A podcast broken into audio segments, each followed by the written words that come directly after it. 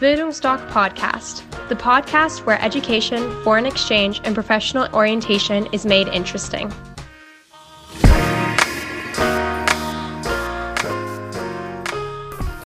Bildungsdoc Podcast, the podcast where education, foreign exchange, and professional orientation is made interesting.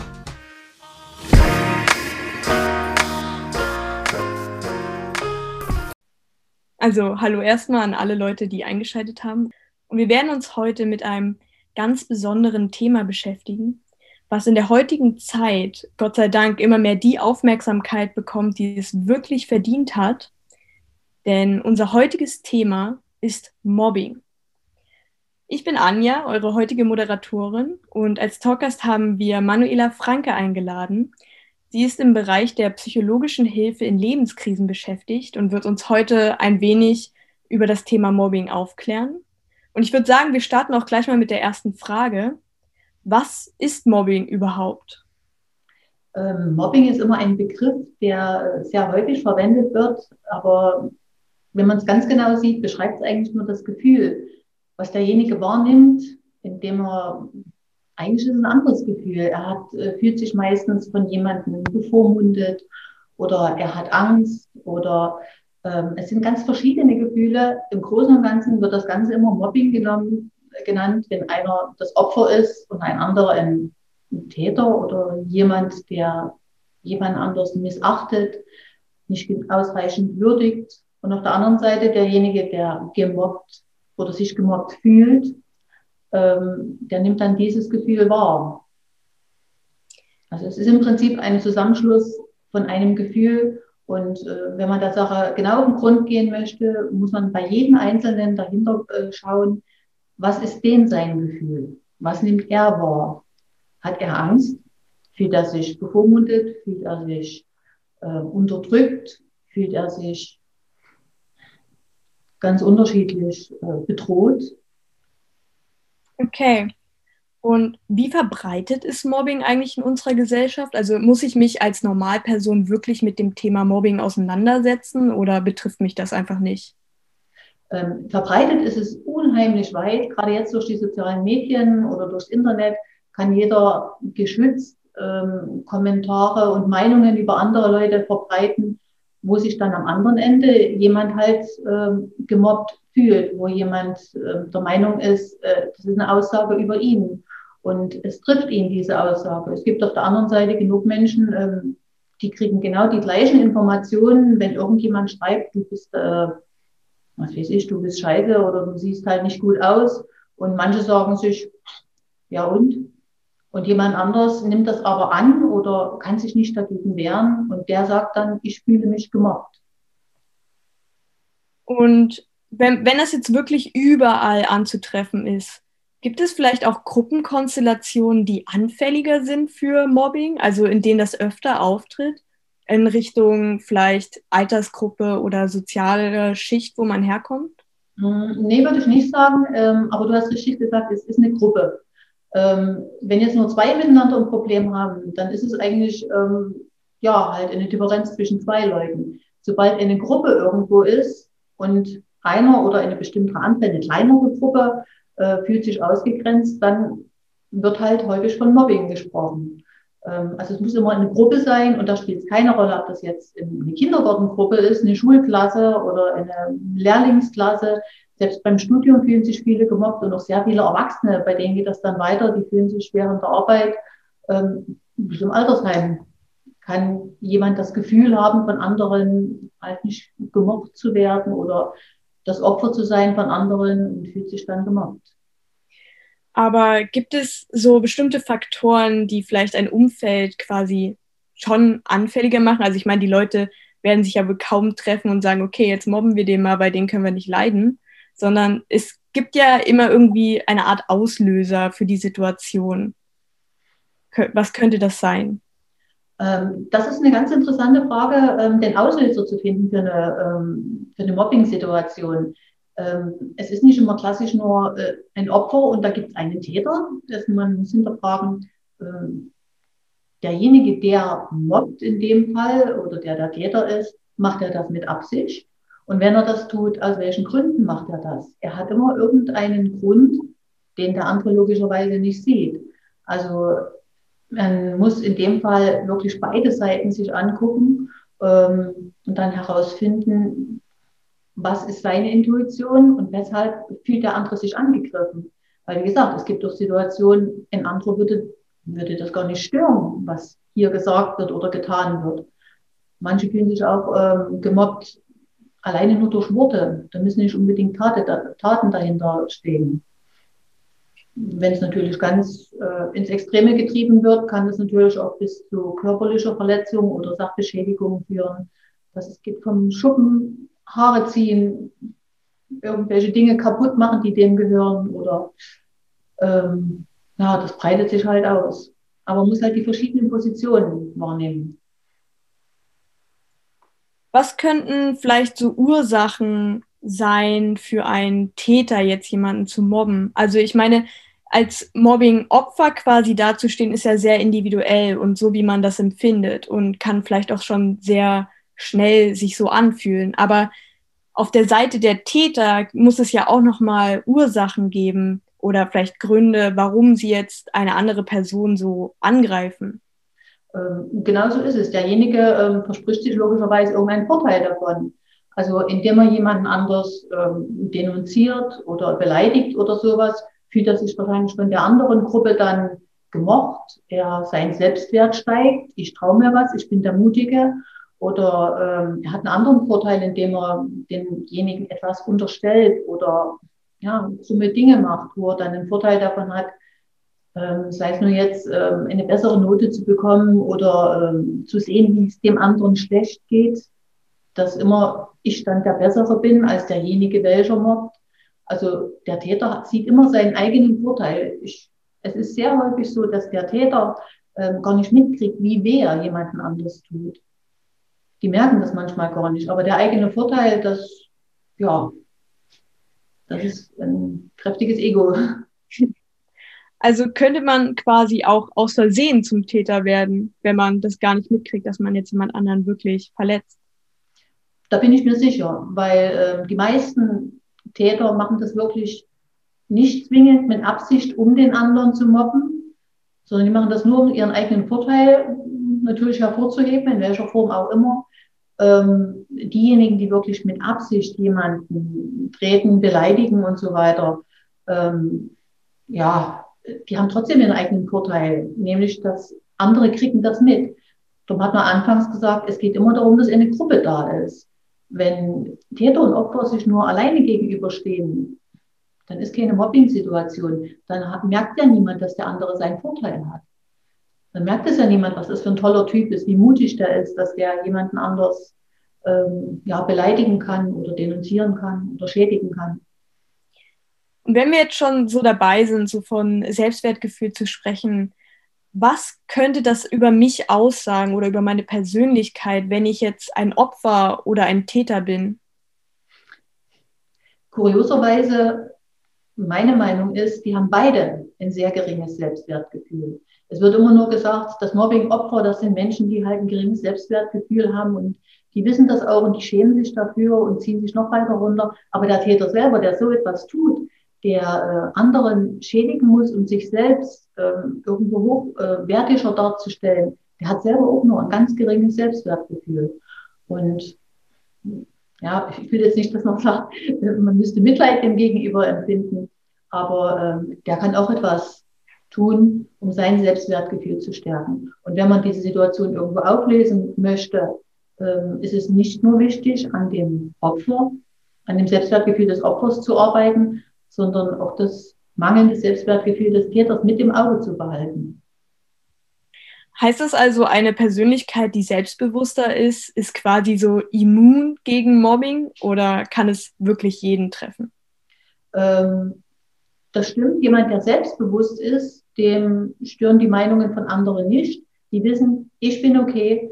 Die wissen, ja, ich habe vielleicht meine Fehler, aber ist mir egal und es ist mir auch egal, wenn jemand anderes was Schlechtes über mich sagt, weil ich weiß und ich bin mir sicher, ich habe Selbstvertrauen. Es gibt genug andere Leute, die mich toll finden und die mich gut finden, die mich mögen.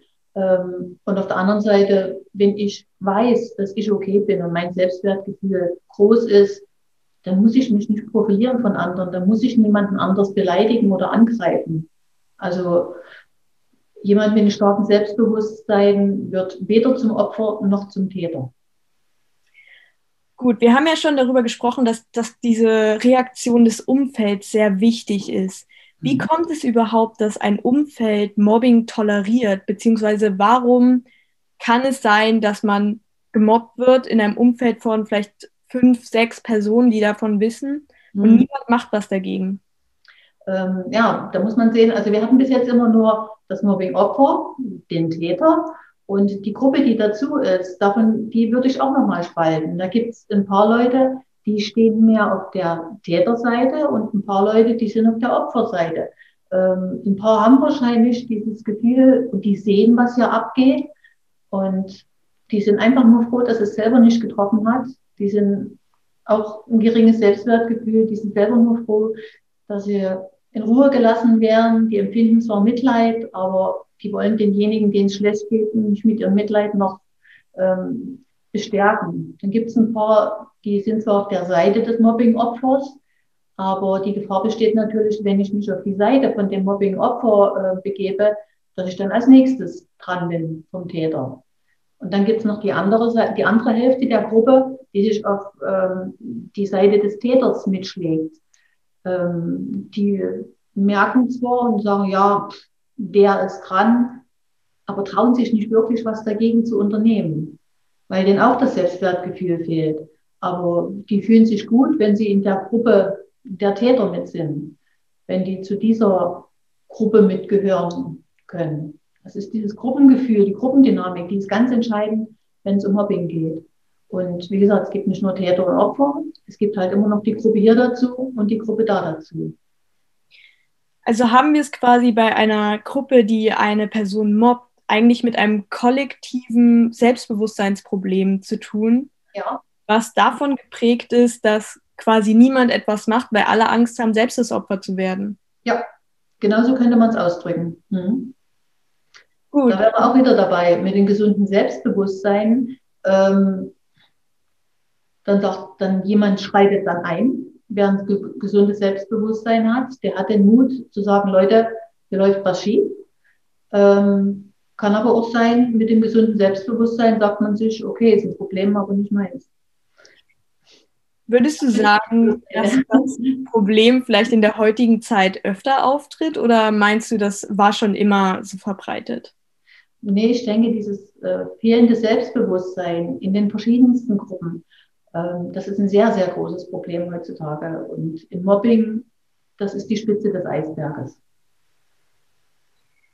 Und ich meine, es gibt ja verschiedene Möglichkeiten, da jetzt was zu tun oder einfach da einzuschreiten. Aber manchmal stellt sich auch die Frage, ist das wirklich effektiv, beziehungsweise wird die Situation des Opfers langfristig verbessert oder hilft da einfach nur, das Umfeld zu wechseln? Das Umfeld zu wechseln ist natürlich äh, für viele das erste Mittel der Wahl, ja, aber man kann nicht immer und äh, vor jedem fliehen. Und wenn sich jemand gemobbt fühlt, also dieses mangelnde Selbstbewusstsein dazu beiträgt, dass ich mich immer wieder angegriffen fühle von vielen Dingen und dass ich extrem viel positive Bestätigung brauche und äh, jedes, jede Kritik oder ähm, alles, was schief läuft, wird schnell auf jemanden anders gemünzt. Ähm, der kann nicht ewig fliehen. Irgendwann muss er an sich selbst arbeiten. Aber wenn du jetzt gerade daran denkst, wie es in der Schule oder in einem Arbeitskollektiv ist oder so, wo jetzt die Gruppe zusammen ist und sich nicht einfach trennen kann, weil man kann nicht ständig die Schule wechseln, dann haben natürlich die Lehrer irgendwo die Verantwortung ähm, oder auch die Eltern, ähm, dass man dieses Mobbing-Problem klärt. Aber es geht nicht, wenn man sich nur um das Mobbing-Opfer kümmert und den Täter sagt, du darfst das nicht und aber nicht seine, äh, seine Interessen irgendwo auch sieht. Denn sonst wird er nie aufhören. Was könnte man denn zum Beispiel machen, um in dieser Situation zu helfen? Also was wären konkrete Hilfestellungen, die jetzt ein Lehrer geben könnte? Meine Meinung nach ist dieses mangelnde Selbstbewusstsein, das ist ja nicht die Ursache des Lehrers. So etwas kommt häufig auch äh, aus dem Elternhaus. Und da sollten nicht nur die Kinder, sondern auch die Eltern mit an den Tisch geholt werden. Und bei Erwachsenen guckt man natürlich in die Vergangenheit, aber es sollten alle mit am Tisch sitzen. Denn auch da ist wieder nur in der Gruppe, kriegt man ein Problem gelöst, was in der Gruppe entstanden ist. Wenn sich der Lehrer einfach nur mit Täter und Opfer an den Tisch setzt, ähm, das funktioniert nicht. Da wird von allen Seiten ja, ja gesagt, aber es wird nicht so richtig an dem Kern der Sache gearbeitet. Fakt ist, es müssen alle Leute an einen Tisch und es müssen alle Interessen gewahrt werden. Denn es ist immer so der schöne Spruch, wenn man sagt, wenn zwei Leute ein Problem haben, dann haben nicht zwei Leute ein Problem, es hat jeder sein eigenes Problem.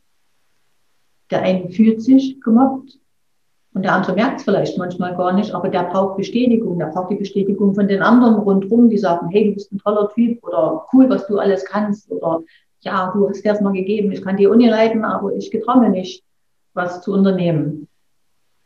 Es müssen alle Interessen gewahrt werden und alle Probleme angeguckt werden. Und auch die Eltern haben ein Problem damit und die Lehrer haben wieder ein anderes Problem. Also diese vielen Dinge müssen alle an einen Tisch.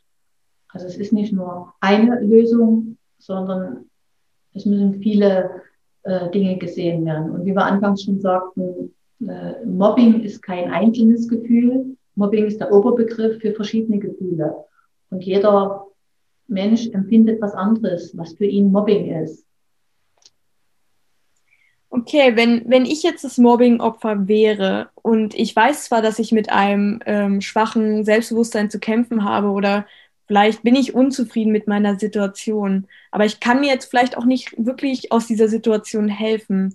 Gäbe es vielleicht so Tipps oder Dinge, die ich konkret machen könnte, um mir jetzt zu helfen? Ähm, es gibt viele, also die erste Wahl ist natürlich, mit dem nahen Umfeld zu reden. Das ist zum einen die Eltern, ähm, die Schule. Es gibt, äh, wenn die Eltern aus irgendwelchen Gründen nicht so hinter dir stehen können, wie du dir das vorstellst, ähm, da liegt sie auch begründet. Manchmal können die Eltern aus irgendwelchen Gründen auch einfach nicht das geben, was die Kinder haben wollen. Also ich gebe jetzt nicht die Schuld den Eltern. Es ist die Situation, die einfach da ist. Ähm, dann kann man die Eltern, äh, Quatsch, die, die Lehrer noch mit ins Boot holen. Es gibt den Schülerverantwortlichen. Man kann sich auch ans Jugendamt wenden. Es gibt bei Sozialstellen, ähm, bei der Stadt, bei der Gemeinde überall ähm, Stellen, wo man sich hinwenden kann. Es gibt ganz viele Telefonnummern vom Sorgentelefon aus, ähm, schon alleine. Und für Kinder und Jugendliche gibt es zum Beispiel krisenchat.de. Das ist äh, eine Möglichkeit, wo man chatten kann mit jemandem. Am anderen Ende sitzen Sozialarbeiter, äh, Therapeuten, Leute wie ich, die dann halt auch neutrale Hilfe geben. Fakt ist, es muss jemand sein, der nicht aus dem totalen Umfeld kommt, vielleicht eine neutrale Person, die mal einen anderen Blickwinkel drauf äh, wirft und die ihn vielleicht auch animiert, sich irgendwo professionelle Hilfe zu holen, wenn man es alleine doch nicht hinkriegt. Wenn ich jetzt, okay, aus der anderen Perspektive, wenn ich jetzt eine außenstehende Person wäre und zum Beispiel sehe, dass mein Freund gemobbt wird und ich weiß aber, er möchte jetzt mit niemandem darüber sprechen, weil ihm das vielleicht unangenehm oder peinlich ist. Wir haben ja gesagt, die meisten Leute haben ein geringes Selbstbewusstsein, haben vielleicht auch Angst, darüber zu sprechen sollte ich dann trotzdem Hilfe suchen für ihn oder sollte ich quasi ihm nur animieren, sich selbst Hilfe zu suchen? Ja, animieren, sich selbst Hilfe zu suchen, weil letzten Endes äh, die Idee, die du vielleicht im Kopf hast, was dem helfen könnte, das würde dir helfen, wenn du in der Situation wärst. Aber was dem selbst hilft, das weißt du nicht. Aber ähm, wenn derjenige spürt, es ist jemand auf meiner Seite, es möchte mir jemand helfen und der hilft mir, mir Hilfe zu suchen. Also das ist schon eine ganz große Sache und das äh, zeigt auch, es gibt jemanden, der etwas für mich empfindet. Es ist jemand äh, für mich da. Das stärkt das Selbstbewusstsein ungemein. Und aber trotzdem übernimm nicht die Verantwortung für denjenigen, sondern hilf ihm, die Verantwortung für sich selbst zu übernehmen. Arbeitest du, also jetzt mal so eine kleine Randfrage, arbeitest du häufig mit Schülern oder vielleicht auch Erwachsenen, die quasi unter Mobbing leiden? Ja, also das ist das Thema, was fast hauptsächlich da sitzt. Ähm, es sind Leute, die leiden jetzt an Ängsten oder an irgendwelchen anderen Dingen. Und wenn man dann nochmal, ja, es kommt dann immer am Ende darauf hinaus, mangelndes Selbstwertgefühl und ja, ich wurde als Kind auch schon gemobbt.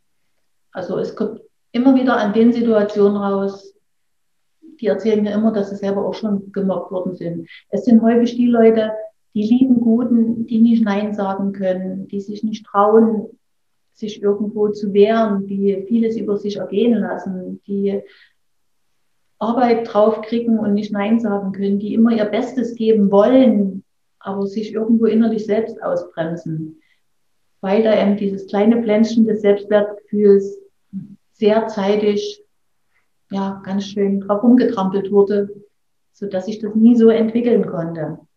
Und dafür braucht man professionelle Hilfe und eine neutrale Hilfe von außen. Und vielleicht, wenn du jetzt zum Abschluss diesen Menschen noch irgendwas sagen könntest oder vielleicht, wenn sich jetzt Zuschauer das hier ansehen und vielleicht mit solchen Problemen kämpfen, Willst du ihnen vielleicht noch mal einen kleinen Tipp oder Rat auf den Weg geben? Vielleicht dieses Bild, was ich gerade sagte mit dem kleinen Pflänzchen, ähm, dass jemand gar kein Selbstbewusstsein hat. Das höre ich zwar häufig, aber das ist nicht so. Das Selbstbewusstsein ist da. Es ist ein kleines Pflänzchen irgendwo. Und das kann aber niemand von außen stärken. Das kleine Pflänzchen musst du selber äh, dran arbeiten, dass das wächst. Da ist es. Und vielleicht war es irgendwann mal schon kräftiger und irgendjemand hat es kaputt gemacht. Aber das ist egal, du kümmerst dich drum. Du musst dich um dich selber kümmern und dein eigenes Pflänzchen pflegen. Ich muss sagen, das sind sehr schöne Worte zum Abschied und deshalb möchte ich jetzt auch gar nicht so viel sagen. Falls ihr mehr zu dem Thema Mobbing oder anderen Themen wie Persönlichkeitsentwicklung oder so etwas erfahren wollt, guckt einfach mal bei unseren zukünftigen Talk in Teams vorbei. Und ja, das war's auch schon von mir. Ich hoffe, euch hat's gefallen. Tschüss.